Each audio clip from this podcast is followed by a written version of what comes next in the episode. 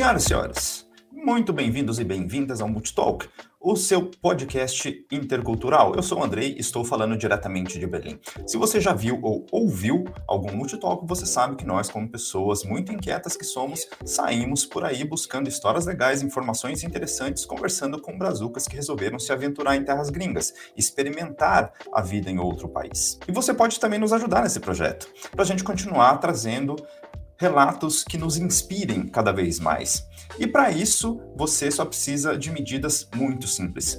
Deixe um like nesse vídeo, se inscreva no nosso canal, comente sempre que você quiser comentar e também ative as notificações para a gente continuar crescendo e conversar talvez com gente grande, né? Gente interessante, por que não? Em algum momento a gente pode conversar com Henri Bugalho, com a Nilce. Já pensou? Já pensou? Com a sua ajuda, a gente chega lá. E se você quiser e puder também fazer uma contribuição financeira, a nossa chave Pix está aí na descrição. Esse episódio aqui é sem dúvidas o mais elegante da história do Multitalk. Senhoras e senhores, a parada de hoje dispensa apresentações. Nós estamos em Paris. É glamour demais para esse entrevistador que vos fala. E viemos para a capital francesa para bater um papo com a fotógrafa Paula Caldeira.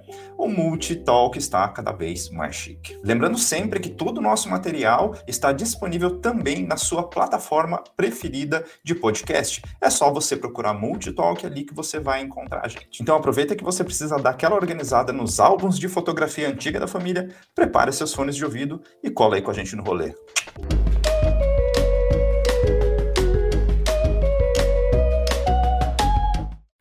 Tudo bem, Paulo? Olá, Andrei, tudo bem? Melhor agora aqui com a sua presença. Muito obrigado por aceitar o convite para participar, para bater um papo aqui com a gente. Eu que agradeço. Para mim é uma oportunidade é, única de, de participar do seu canal e compartilhar um pouco da, do meu trabalho, da minha rotina aqui em Paris. Uhum. Legal. Então, antes da gente começar, antes da gente entrar no bate-papo, conta um pouquinho aí pra gente quem é você no rolê. Bom, é, como eu disse, meu nome é Paula, eu sou fotógrafa, é, moro em Paris tem quase quatro anos. Eu vim para fazer um curso de fotografia é, de um ano e agora já tenho quatro anos que eu estou aqui. É, sou fotógrafa e também faço mestrado aqui em Paris. Ah, então você, além. Peraí, mas quando você. Eu, eu vou fazer essa pergunta depois, tá? vamos lá, vamos come... começar o bate-papo. Você se lembra qual foi a primeira vez que veio na sua cabeça a vontade ou a motivação de talvez viver em Paris ou conhecer Paris, ou a França, assim, digamos, de, de modo geral, né? Ou Paris especificamente? Você lembra que momento foi esse? É, em 2003, eu morei na Hungria. Eu fiz intercâmbio de estudos, né? E eu fiquei de 2003 a 2004, morei numa casa de família e fiz o intercâmbio pelo Rotary Club. E antes de voltar para o Brasil, eu fiz um mochilão com, com os intercambistas do Rotary Club e eu tive a oportunidade de conhecer Paris. E desde 2003, é, eu já tenho Paris no meu coração, é um lugar que, que eu sou apaixonada. E e foi acontecendo para eu vir fazer meu curso aqui e morar aqui. E, então, assim, quer dizer, você desde 2003, então, desde. Nossa, quanto tempo faz isso? 19 anos?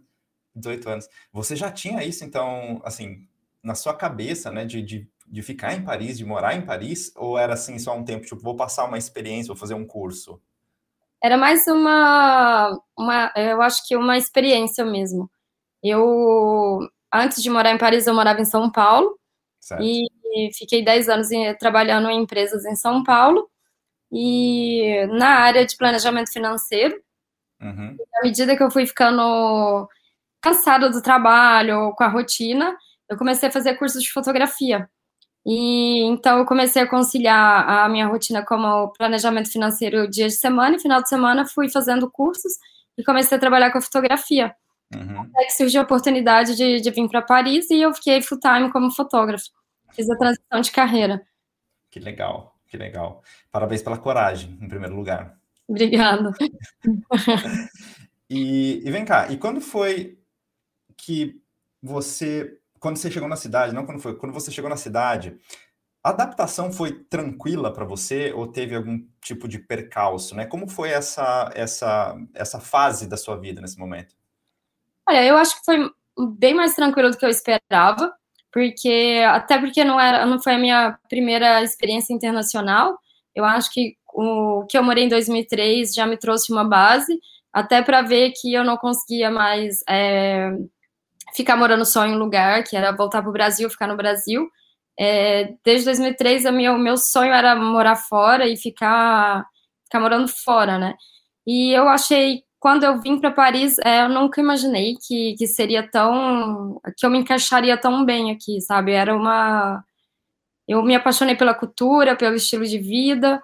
É, pelas pessoas que eu fui conhecendo aqui e, e, que sempre tem um amigo que apresenta um outro e a, acaba que fui conhecendo várias pessoas e, e me integrando mesmo, assim, foi um, um, foi acontecendo e de forma, eu acredito que foi bem rápido, bem mais rápido que eu esperava, sabe? Uhum. E, e, as pessoas que você disse que, tá, que, que conheceu eram mais brasileiros mesmo? Ou você foi assim, já se inteirando com o público local? Olha, eu acho, assim, na minha opinião, é bem difícil enturmar com francês. Ah, é, é? São bem fechados, assim. Uhum.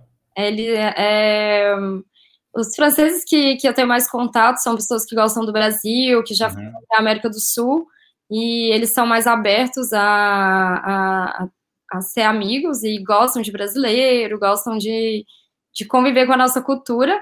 Mas o de chegar e já enturmar com o francês, é, na minha opinião, é, é, um pouco difícil, porque eles é, têm uma amizade desde pequenininho da escola, do trabalho. Okay. É, então, eles são re, meio restritos. Esse é uma quantidade de amigos, parece, e...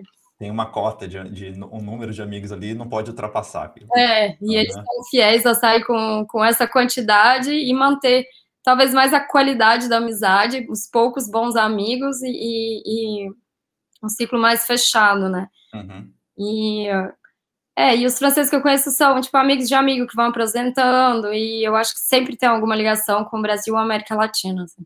Entendi. E, então, é, existe uma diferença também, aí talvez uma, uma questão mais de observação, tá? Você mora em Paris, talvez você é, tenha, tenha essa informação. O parisiense, ele, ele trata bem, assim, de uma maneira bem genérica, bem geral. O estrangeiro, tipo, eu digo parisiense porque se existe uma questão assim com franceses ou com parisienses em relação a estrangeiros, eu tenho a tendência de acreditar que talvez cidades grandes, como, como é o caso também de Paris, ela, ela trate uma maneira de falar, né? Trate no sentido de a pessoa não tem talvez um, um problema de arrumar trabalho, de se enturmar, esse tipo de coisa. Em Paris, talvez seja mais fácil do que em outra cidade é, francesa, não sei. Você saberia assim diferenciar se existe essa diferenciação entre Paris e outras cidades francesas em Sim. termos de recepção de estrangeiros? É, de estrangeiro como turista ou como morador? Como morador, eu acho que seria mais a questão. Tá. Eu acho que talvez. É... É, eu acho o que acontece em Paris é muito misto, né? Muito, muito é, multicultural. Então, eu acho que você vai achar qualquer é, várias é, culturas e nacionalidades. É até um pouco difícil achar, achar o próprio o, ciência mesmo. Não, ciência. É, você vai no metrô, você escuta de vez em quando francês. De vez em quando francês. Então, é, é... E eu acho que talvez é, no interior, eu imagino que é mais fácil, pelas pessoas que eu conheço, é, em curso de francês, que é vindo do Brasil, no interior é mais fácil enturmar com, com o francês do que. Uhum. Eles são mais abertos, é, principalmente quando você vai para cidades pequenas. É, eu tenho colegas que teve experiência de vizinho, é, receber com uma torta de bem-vindo, um bolo, uhum. é, os velhinhos, assim, tentando falar boas-vindas. O que em Paris não, não, jamais vai acontecer isso, né? Uhum. Mas daí também é pela questão de ser uma cidade grande, né? Porque você falou mesmo, você morou em São Paulo. Eu, eu, eu também morei em São Paulo bastante tempo, né? E eu fiquei morando em um, em um apartamento, no mesmo apartamento, tá quase seis anos. Eu acho que eu devo ter conversado com o meu vizinho três vezes. E era bom dia e boa tarde, assim, nada muito, Além... muito mais profundo do que isso. É, eu acho que é muito isso, é a característica da, da cidade grande, né? O ritmo é, é corrido e, e, E acaba uhum. que a gente vai se tornando um pouco mais frio, né? E eu acho que no interior é mais tranquilo, tem mais tempo, e a receptividade, é, eu acho que é outra. Uhum. É, e, e, você, bem, e você foi para Paris, começou a morar em Paris, e você quis construir uma carreira aí, né? Porque querendo ou não, quando a gente vai para um país né, diferente, nós não somos conhecidos nem pela antiga profissão, nem pela nova profissão, né? Então você precisou construir uma carreira aí, né? Você é, é, é passou por alguns desafios, né? em termos de construir uma carreira, consolidar uma carreira no exterior, no caso de Paris, quais são os maiores desafios, na sua opinião? Olha, para mim foi acontecendo, eu fui estruturando já minha empresa é, antes de vir. É, no Brasil eu fiz um, um, acompanhamento pelo Sebrae e muito na parte de business, né? Porque antes eu era uma funcionária, eu trabalhava em empresas, tinha um salário fixo todo dia 5, é, e de, de um dia para o outro eu decidi trocar de, de fazer a transição de carreira não ter mais aquele salário no dia 5, né? Uhum. Então, antes de vir, foi mais ou menos seis meses antes, eu já acompanhando pelo Sebrae, fiz um monte de curso, inclusive um que foi muito interessante, o Empretec, que você estrutura, você tem que montar uma empresa em uma semana Caramba. e hum. gerar, sua empresa tem que gerar lucro, né? é um desafio que você pode ficar sem dormir, mas a empresa tem que já ter site, vender, você ter o produto, e em uma área que você não conhece. Então, eu estruturei uma empresa para é, em uma área que eu não, não, não, não tinha nada a ver, é como um desafio mesmo de aprendizado, e depois, e assim que terminou o curso, já estruturei a minha empresa para começar aqui em Paris, e então, quando eu cheguei, ela já estava praticamente montada e, e, foi bem legal, porque foi, foi muito rápido. Eu já tive meus clientes e, e, e deu certo, assim, foi acontecendo. É, e um cliente depois foi de trabalho para um amigo. E foi bem legal, assim. Desde o início foi, foi bem rápido, mas teve uma preparação do, de antes de vir, né? Uhum. E você, então, quando você é, chegou em Paris, inclusive, assim, seu, o, seu, a sua, seu portfólio de preços, assim, também, você já fez um estudo de, de, de mercado antes de você definir, né, qual, qual que seria o teu o, o valor de trabalho e tal, todo, todo esse trabalho você teve, então? Já estava pronto. Eu já tinha feito pesquisa de mercado, é, uhum. como que funciona a hora de trabalho aqui de um fotógrafo, para você não chegar, eu não tinha intenção de chegar aqui cobrando bem abaixo do mercado e, e e, e eu acho que era entender como é que funciona aqui, quais são as leis para é, trabalhar nesse novo mercado, né? Entender como é, e, e, qual é a legislação da, da hora, é, a hora do fotógrafo. É, e isso eu já tinha feito direto no Brasil, isso já, já vem com isso tudo pronto. Uhum. Foi muito, muito, muito inteligente. Muito inteligente. É, e vem cá, e o fato de você morar em Paris, de você trabalhar em Paris e ter Paris como, digamos, cenário né, para o seu trabalho, te facilita a vida? Ou isso é só, você pode se virar independentemente do lugar que você mora, você consegue viver assim de fotografia ou de algum trabalho artístico como esse? Olha, mudou tudo. É, morar em Paris para mim mudou tudo, porque em São Paulo eu ficava limitada a estúdio ou então fazer ensaio em um parque. Uhum. Quando eu saí de São Paulo, a legislação estava mudando para fotografar em parques. Teria que ter uma, uma autorização, pagar uma taxa e tudo mais. Aqui em Paris é o contrário, né? A gente tem a liberdade de andar com a câmera na rua. Uhum. E a cidade é um estúdio a céu aberto. A luz é maravilhosa, então não preciso da, da luz é, de estúdio, a não ser que seja um ensaio noturno. E mudou tudo. Meu estilo e o meu estilo mudou é, a forma de trabalhar mudou e me deu uma liberdade de não ter que ficar dentro do escritório e agora a cidade é meu estúdio, né? Uhum. E qual, bem, eu, eu, imagino qual seja o, cenário preferido do pessoal para tirar foto, né? Mas é, dá um top, um top five aí de, de locais em que as pessoas gostam de fazer ensaios em Paris. É, o primeiro, sem dúvida, é a Torre Eiffel. Uhum. É, que inclusive ela está em obra, vai continuar em obra até as Olimpíadas. Tem uhum. a, uma parte da Torre Eiffel que, que é a favorita, que é o Trocadeiro. E eu acho que, para mim, ela é mais é, é linda, não tenho, não tenho que falar. A Torre Eiffel é, é, muito especial. É um cenário de sonho que antes, é, na minha cabeça, ah, é, é, uma coisa, uma paixão só de brasileiro. Não, não é. Não, não é. é. é. muito emocionante você ficar perto do metrô, vendo quando as pessoas saem do metrô e, e veem a Torre Eiffel pela primeira vez. É, todas as nações, assim, você vê pessoas de todos os lugares ficam emocionados.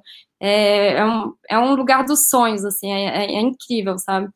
E acho que primeiro a Torre Eiffel, segundo tem as pontes, que Paris, cada ponte tem uma arquitetura linda, uma linha que é super maravilhosa, várias dá para trabalhar é, ângulos diferentes para pegar a Torre Eiffel de fundo. Uhum. O Rio, né, o Rio Sena, que, que eu acho que ele é faz parte da, da vida do, do parisiense e é, a gente sempre faz piquenique na margem do Sena uhum. e tem pontos que dá para fazer com a Torre Eiffel de fundo. É, é bem lindo. E, lógico, a região da Notre Dame.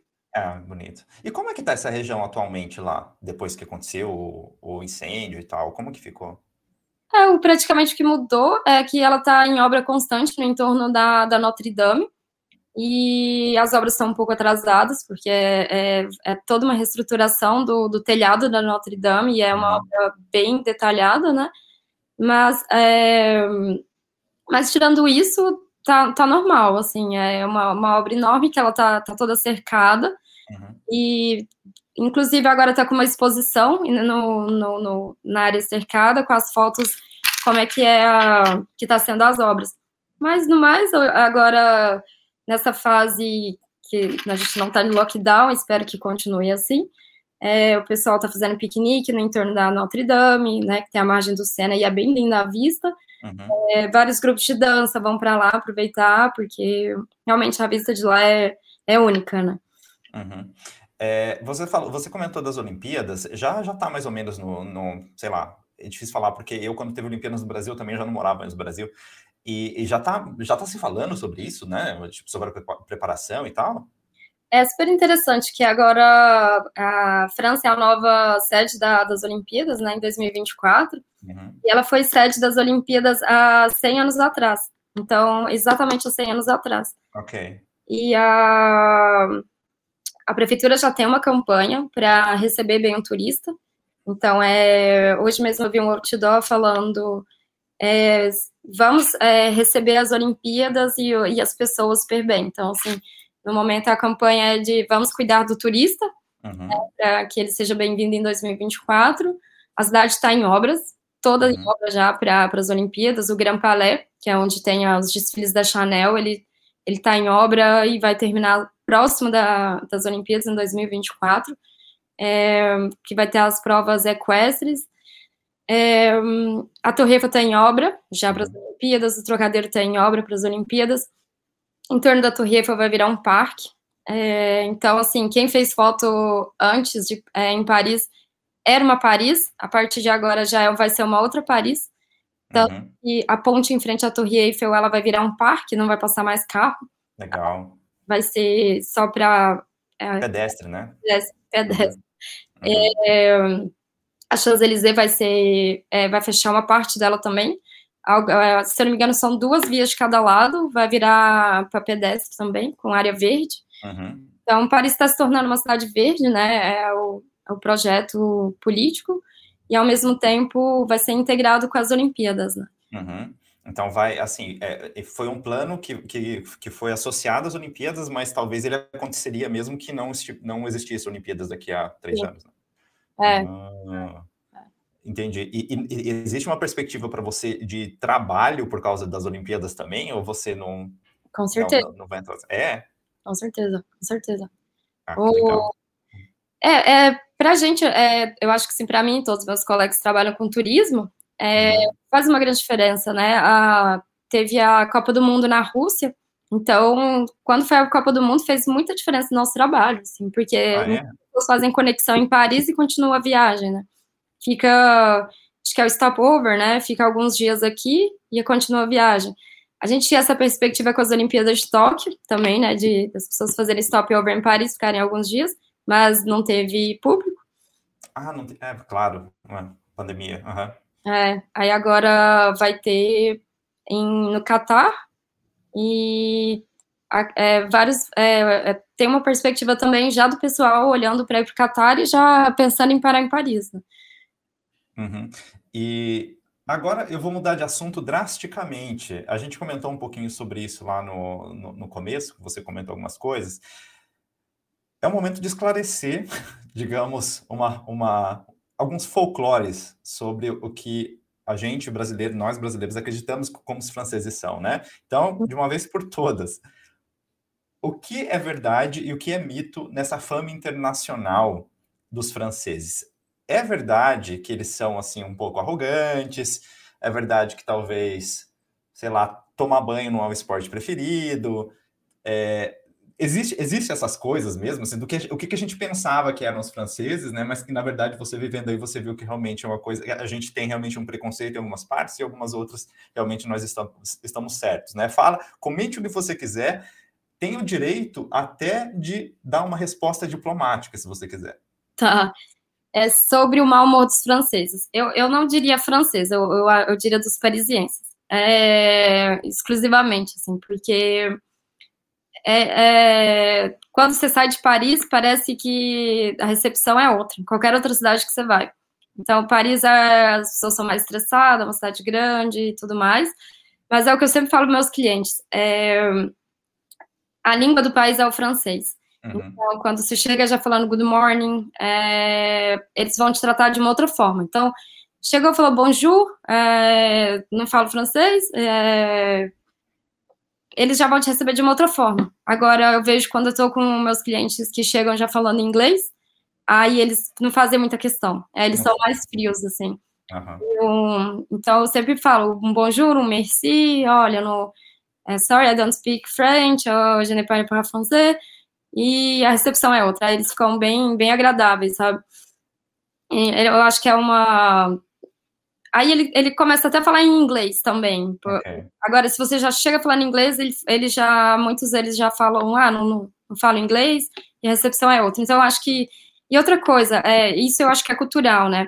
O, o francês, ele é formal. Então, é o, o bom dia é importante, é o, a, a entrar no lugar. O, o que acontece também aqui, sempre que você vai no lugar, você para na entrada e espera ele te mostrar a mesa para sentar. Ele fala, ah, você pode sentar aqui, você pode é, sentar aqui. É, no Brasil, a gente é acostumado a chegar e já sentar onde, onde quiser. Entendi. E aqui, é, isso é cultural, né? Então, assim, e outra coisa que da nossa cultura que eu vejo que é diferente é os, você chamar o garçom, né? Ficar gritando, oh, vem aqui, ei, moço. É, e ficar subiando, essas coisas. Isso, isso é inaceitável aqui. É ah, é? É, nossa, que bom. Dá, umas dicas para nós, então, porque eu não sei se eu fiz isso quando eu estive na França, não sei. Não, um pouco. Tipo, eles vão te deixar para pagar a conta esperando duas horas, três horas. No, no máximo, você levanta a mão e ele já fala, ah, já vou né? Porque aqui um funcionário ele faz tudo. Ele a, a mão de obra é muito cara. Então ele está atendendo todas as mesas, ele está preparando café, ele está pegando coisa na cozinha. É, os restaurantes não têm muitos funcionários. Então ele, ele vai te avisar. Se levantou a mão, ele vai falar, olha, é, você faz assim, l'addition, é, aí ele já avisado, ok. Uhum. É, não, não, então, quando vem, o pessoal tipo, fica subiando, ei, moço, não vai te ver. Ele vai te ver, mas ele vai te ignorar, porque é, é falta de educação, sabe? Uhum. E vem cá, isso aí quem faz é só brasileiro ou tipo latino-americano no geral que, que chama os caras? Porque tem outros lugares aqui na aqui, desculpa, lá na América Latina também, né? O pessoal é meio assim de gritar, de chamar, vem aqui, o moço, não sei o quê. Olha, das minhas experiências de, de, de americano eu nunca vi uhum. é, eles fazerem. É, ah, latino-americanos, né? É, ah, uhum. tá. Eu, é, é uma boa pergunta, assim, mas eu vejo mais como brasileiro, que aí eu falo. Brasileiro. Não, não faça, é, aqui não pode. Uhum. E a outra pergunta sobre o banho. É, é uma grande dúvida, assim, porque eu acho que é muito pessoal mesmo. É, eu acho que depende de cada pessoa, mas aqui tem uma. uma um, um, algumas pessoas usam, que é um pouco estranho, é uma luvinha.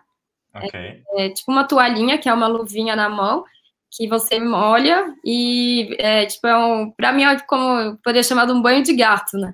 Okay. Lava, põe a luvinha e, e, lava as partes íntimas e pronto. Uhum. Mas eu não acredito que, que é todo mundo que usa isso, é, porque para mim isso não é um banho, mas é, tem pessoas que consideram isso como um banho. Uhum. E, e eu acho que quem, é, quem adere a isso realmente não, não tá tão limpo, mas eu acho que é, é, é depende muito, assim, é difícil falar. Ah, faz mais frio também, né? O pessoal não sei. Assim, eu moro na Alemanha também. Eu, eu reconheço que tem, eu passo dias aqui sem transpirar. Não é por isso que eu deixo de tomar banho, eu tomo banho todos os dias.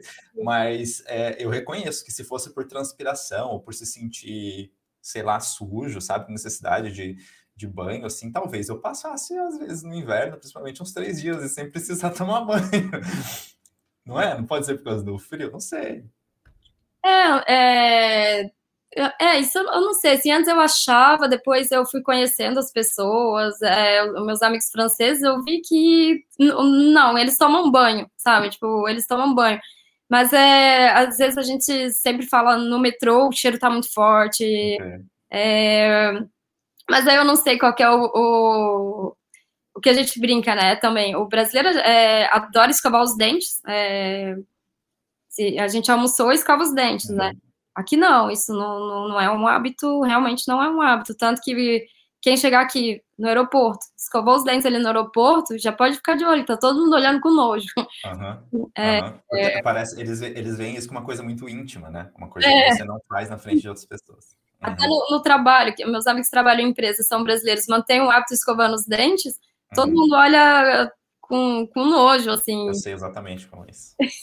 Aqui também é a mesma coisa. Aqui você escova dente assim, vai, duas vezes por dia, por lei, vamos dizer, por lei, não é lei, né? Mas por, por hábito, né? De manhã e depois de noite antes de dormir. Essas são as, são as recomendadas pelos dentistas, inclusive, né? Mas você fazer uma coisa disso fora da sua casa é uma coisa completamente inadequada. Tá? Você está completamente fora, assim, do, do digamos, do, da normalidade do lugar, assim. Tipo, a galera te olha estranho mesmo. Sim, e o, a, o nosso hábito de tomar muito banho, é, às vezes é visto como excesso, né? Uhum.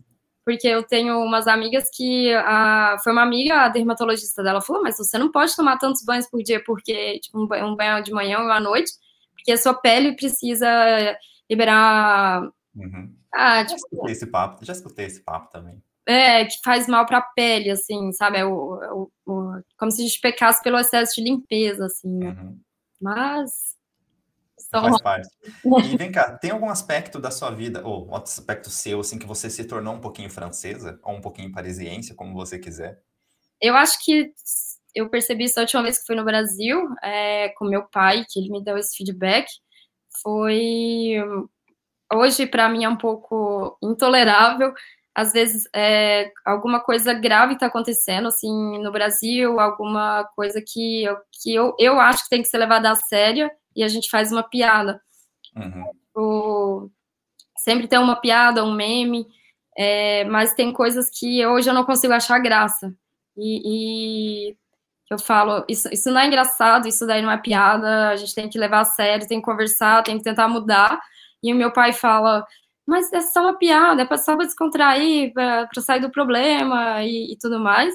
Mas isso para mim hoje eu vejo que não dá mais. Né? Não consigo rir mais. Uhum. Né? No... Uhum. Mas você entende, assim, você entende que é assim e você, você acaba não levando isso pro seu coraçãozinho, né? Tipo essa coisa de, de ficar magoado e tal. Você entende que é só uma piada e tal.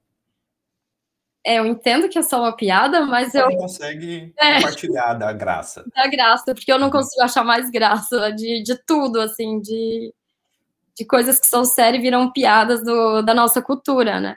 Entendi, entendi. É, entendi. É, eu, eu conheço esse sentimento. E agora, me, me, é, você poderia me falar, me dizer, quais são os três rolês que eu não posso deixar de fazer na minha visita, na minha próxima visita a Paris. Espero que seja em breve. É, eu acho que há uma região que é muito interessante, que é a região do Panteão, que tem o Panteão, tem a Sorbonne, o Jardim de Luxemburgo, tem o Cartier Latin. Ele é, é, é tudo muito próximo. Tem várias ruazinhas que dá para tomar um café, sentar, é, tomar uma cerveja. São várias livrarias maravilhosas, é, que eles chamam de roteiro intelectual, né? Tanto que é o, um filme que foi gravado lá, que é bem legal, é o Meia-Noite em Paris. Lindo esse filme. É, muito lindo, eu adoro é. também. E uh, a igreja é, que fica no fundo do Panteão, ela é linda, linda, linda, linda, assim, ela é única. É um, eu acho que é um roteiro imperdível. Tem a Rua Muftá, que tem vários crepes, é, vinhos, queijos. É, eu acho que é um, um, lugar que merece uma atenção bem especial. A outra que, ah, inclusive a Emily em Paris mora, o apartamento dela era no fundo ali, na região do Panteão. Então, o restaurante que o, o, o vizinho dela trabalhava é na, nessa região. Então, agora você vê o pessoal fazendo um roteiro Emily in Paris, é, o, é nessa região. Uma outra que eu considero muito, muito fofa, ela é muito linda, é a região de Montmartre, que tem a Sacré-Cœur. E é começar no Muro do Amor, fazer o roteiro da Amélie que tem a, o carrossel, tem a, a, os caminhozinhos que ela ia deixar nas cartas, e você já chega na igreja, que ela, ela, é muito linda, eu acho que vale a pena entrar na igreja, subir na torre da igreja, que você vai ver uma vista de Paris muito linda. Atrás da Secretaria também, ela é muito linda, às vezes eu, eu, eu, gosto de fazer mais foto atrás dela do que na própria frente. A arquitetura dela é, é imperdível. E atrás você vai andando, tem umas ruazinhas que tem a Maison Rose, é um restaurante muito, muito charmoso. E agora, por causa da Emily in Paris, tem o... ficou famosinha uma rua que ela é tipo um carrossel. Então, as linhas dela para fotografia é, é, muito linda. E uma outra região, claro, né? A Torre Eiffel, eu acho que não tenho que falar. A Torre Eiffel de dia é uma, a Torre Eiffel à noite é outra. É, eu acho que os dois têm que ser vistos. Uhum. E principalmente, eu acho que é, é, muito especial ver a Torre Eiffel piscando, ela pisca a cada hora completa, né? E uma coisa que não dá para falar o horário que a Torre Eiffel é, ilumina, porque ela depende da luz. Então, dependendo do mês, a Torre Eiffel começa às 8 horas da noite, começa no outro ela começa às 9, depende do horário do pôr do sol, né? Mas é, a cada hora completa que ela tá acesa, ela, ela pisca. E é, é muito lindo. O pessoal grita como se fosse um. Um, um gol de futebol. É. Uhum. E é legal, assim, eu acho que comprar um vinho, sentar com calma, depois de andar o dia inteiro por Paris e, e tomar um vinho curtindo a Torre Eiffel, é uma coisa que eu adoro fazer mesmo morando aqui há, há tanto tempo, né, há alguns anos. É, eu adoro um, um, passeio que é o fazer o passeio de barco. Olha, é, eu não fiz, passeio de barco eu não fiz, não parece. É legal. E eu, porque você vai ver a cidade por um outro ângulo, né? E eles vão uhum. explicando as pontes, que a ponte Alexandre III foi um, um presente da Rússia. Então você vai ver uma nova Paris. E nesse passeio de barco, é, o legal que eu recomendo é pegar o último horário. Porque ele passa, você sai de dia e ele vai passar na frente da Torre Eiffel bem no horário que ela vai estar piscando. Ah, legal. E qual que é o último horário? Qual seria o último horário que ele sai? Agora, nesse mês, está nove e meia da noite. Ok. Uhum. Porque ele é sincronizado com a, a, a Torre Eiffel tá acesa. Então, no inverno, ele vai ser mais cedo. Ah, é. Faz sentido. Uhum. É, ele, ele uhum. tudo é ligado com a luz. Entendi. Eu acho que esses são os que são imperdíveis. Aí, saindo de Paris, é, vem os chateaus, né? Que é o Chateau de Versalhes. Uhum. Um, de Versalhes. Eu fiz um ensaio no sábado lá. É, o jardim é incrível, a visita lá dentro é imperdível. Ah, acho que vale a pena pegar o audioguia para acompanhar, tem um audioguia em português lá. Uhum. É, vai te trazer uma, uma base da história linda. É, tem é um outro que eu adoro também, que dá para fazer aqui, é pegando um trem, é o Chateau de Chantilly. Ele é muito lindo também. É, mas tem que vir com tempo, né? Porque é, a saída de Paris para esses chateaus é um dia, né? Ah, entendi. Então você, tipo, é um dia do teu passeio por, pela França que você vai ter que reservar para fazer esse, esse, tipo de, de rolê. É, e claro, tem a Euro Disney, né? A uhum. Paris, que eu acho que eu vejo sempre é um acordo com, com, com as famílias. Os pais têm um dia de curtir Paris, algum museu que que, que é enorme e às vezes é um pouco cansativo para as crianças. Claro. Aí eles negociam para as crianças depois passarem um dia na Disney. Uhum. Ah, espertinhos. É, Paula, eu pedi, eu coloquei nas minhas redes sociais, né, para a galera fazer pergunta para mandar para você. É, pra, pra, sobre Paris e alguma coisa assim. Aí, algumas delas eu já percebi aqui que a gente já falou no meio da conversa, então eu vou pular, mas tem umas três aqui, ou quatro, talvez, que a gente consiga falar. É, deixa eu pegar aqui a primeira. Bem, o meu brother Alain, ele perguntou sobre custo de vida em Paris. Se realmente é muito alto, muito fora do, do ou está muito fora assim, das realidades, digamos, de um brasileiro que chega lá, ou se realmente já deu uma, uma melhorada a respeito disso. Você, você tem alguma ideia? O que eu diria de custo de vida de Paris é. Eu não tenho nada favorável a dizer. É... nada, nada favorável. Nada. É uma cidade extremamente concorrida é, para morar. Quando você vai alugar um apartamento, o dia que você vai entregar o dossiê, tem fila. Tem fila. É, é, tá, vai. É, não sou, eu não sou entrevistado, mas Berlim é exatamente assim também. É, é e, e, por exemplo, eles olham quem tem mais dinheiro, porque eles têm a opção de escolha. É, uhum. é o mundo inteiro querendo morar aqui, e você vai concorrer com os chineses que têm muito dinheiro. É, a, no, a nossa, a gente está com uma moeda super fraca, o real, e quando vê o pessoal, é, é muito concorrido, é muito concorrido. E um outro ponto é, ah, é concorrido, vou pagar caro, vou morar bem? Não, não vai. Uhum. Muita coisa velha, mobília velha, o lugar é velho, os apartamentos são velhos. É o que a gente faz a brincadeira da Emily in Paris, ela mora no Chambre de Bonne, que é o Chambre de Bonne, o que que é? É o último apartamento, tipo, o último andar.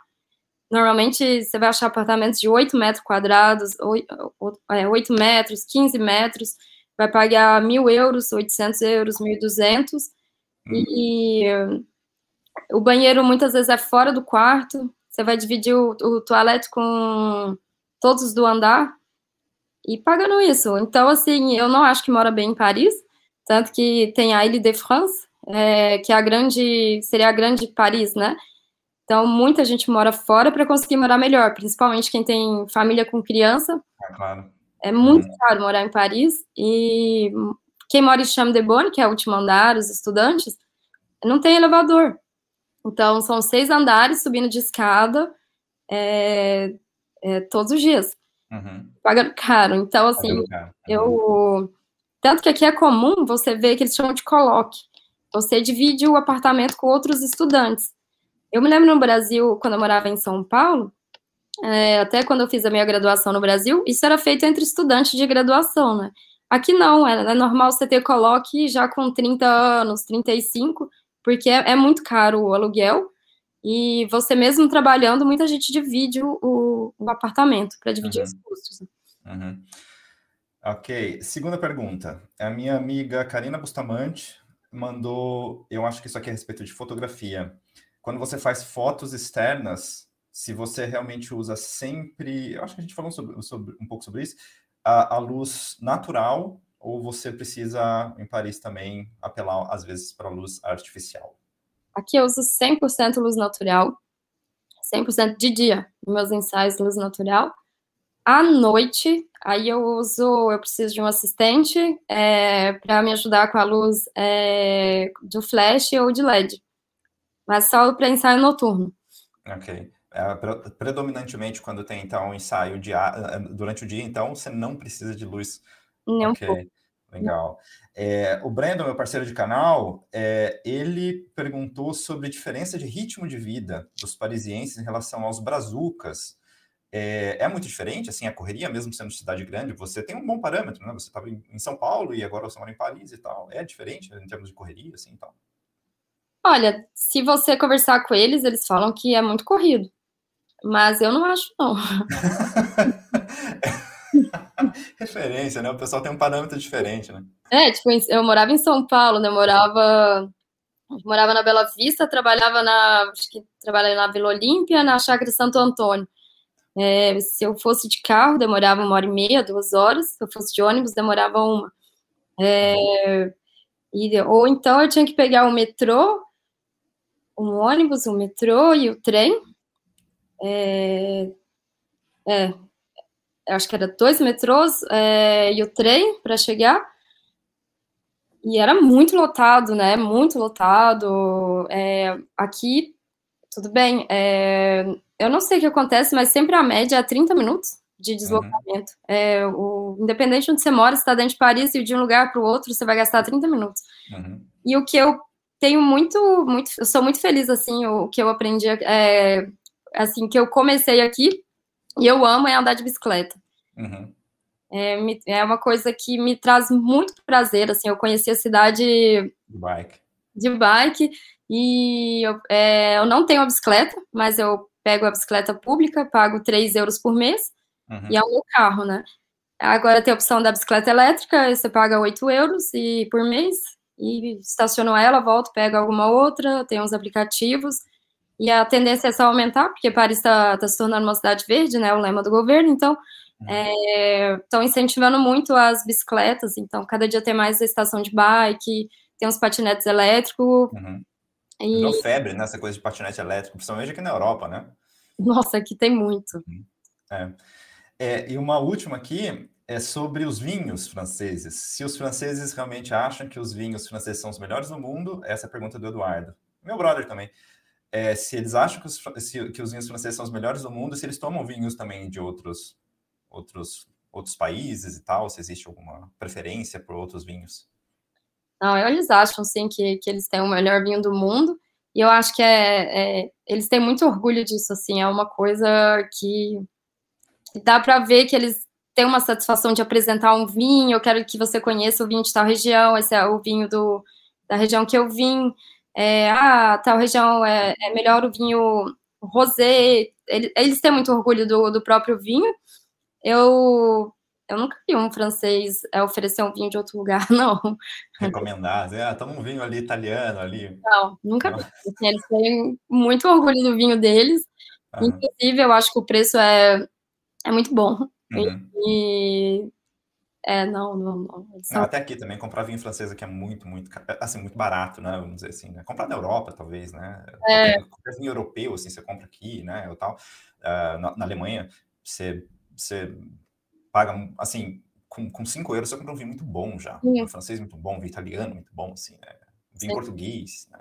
É legal. Vou fazer uma pergunta super complexa. Eu geralmente eu faço essa pergunta para quase todo mundo que eu entrevisto. Você está feliz? Agora eu estou feliz. Agora eu estou. Você não estava feliz? É, o, eu não estava feliz porque a minha profissão que eu lutei para construir é, a minha empresa, de repente veio o Covid, é, uhum. no dia 17 de março, simplesmente minha profissão deixou de existir, né? Uhum. E então acho que foi um ano e meio. É, Duro, né? Super difícil. Uhum.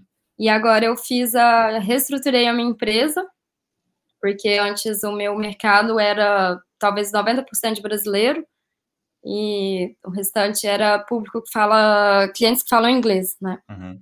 E agora, com as fronteiras do Brasil sendo reabertas aos poucos, com várias restrições, eu não, não tenho condições de, de esperar essa retomada. Nossa, é, é, é, não, sei, não, esqueci a palavra, mas é, a incerteza política do Brasil, né? E, e tudo isso, eu tive que abrir o meu, reestruturar toda a minha empresa para atrair o público que fala inglês. Né? Claro. Uhum. E agora, acho que já tem uns quatro meses, eu descobri um novo mercado que, que eu tenho trabalhado bastante, que são os americanos. Já trabalhava, mas eu expandi, agora eles estão se tornando um, um grande público para mim. E são novas culturas que eu estou fotografando, que são os indianos. Uhum. E, e muitos são indianos que moram na Europa. Tem muito. E os árabes também, pessoal da, da Arábia Saudita. É, e tá sendo uma bem legal, estou conhecendo um novo mundo. É, fiz a Indonésia, Dinamarca, Irlanda. Ah, então agora eu estou bem feliz, porque a minha empresa retomou, meu trabalho voltou. E, e é isso. Então estamos felizes por você também. Obrigada. Paulo, muito obrigado por aceitar uh, o nosso convite e participar aqui do Esse Bate-Papo com a gente. Eu que agradeço, eu que agradeço. Muito, muito obrigada. Até a próxima. Obrigada pelo convite. Até a próxima. Imagina. Tchau. Tchau, tchau.